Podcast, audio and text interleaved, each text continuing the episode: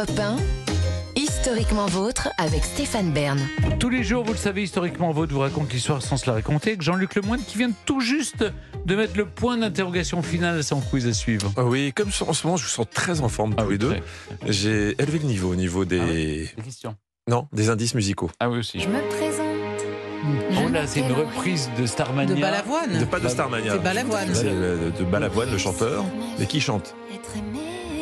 Très très belle reprise d'une C'est chanteuse. une, une actrice, non?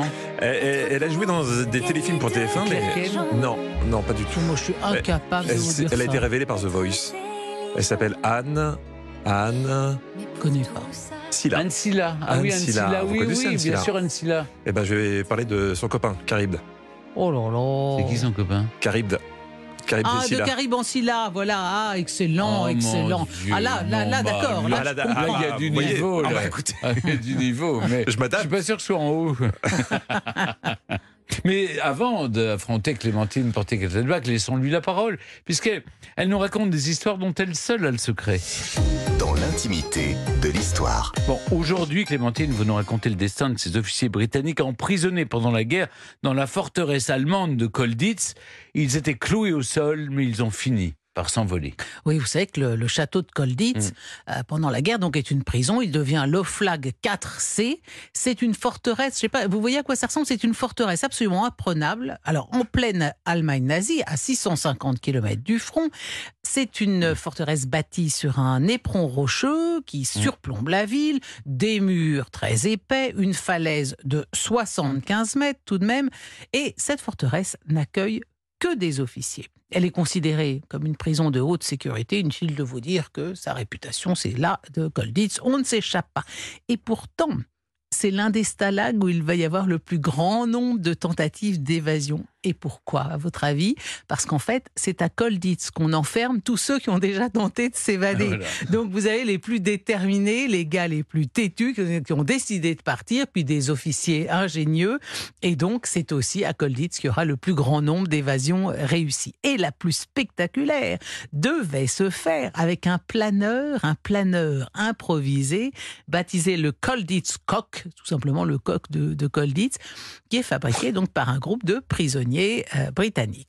C'est le lieutenant Tony Holt. Tony Holt, c'était une légende de la course automobile au Royaume-Uni et c'est lui qui tout d'un coup a quand même cette idée incroyable. Il dit, bah, écoutez, euh, si on construisait un planeur, parce qu'il a observé qu'une partie du toit de la chapelle du château est cachée à la vue des gardes. Donc selon lui, on devrait pouvoir utiliser la pente du toit de la chapelle pour lancer un planeur qui pourra aller euh, parcourir la distance qui, euh, sépare la citadelle dans les hauteurs de la rivière, la Moulde, qui, qui coule au pied de la forteresse. Et une fois de l'autre côté, hop, ni vu ni connu, on, se- fabrique un, un vêtement civil et on s'échappe.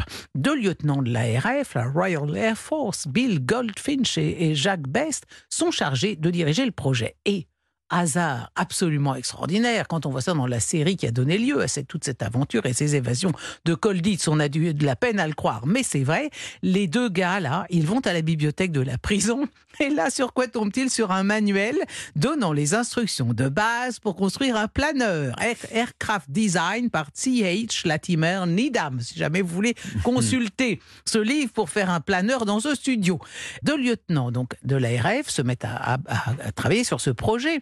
Ils ont un certain nombre de, détenus qui vont les, aider, 12 autres prisonniers. Ils se surnomment les douze apôtres. On commence par construire un faux mur dans le grenier pour cacher leur atelier.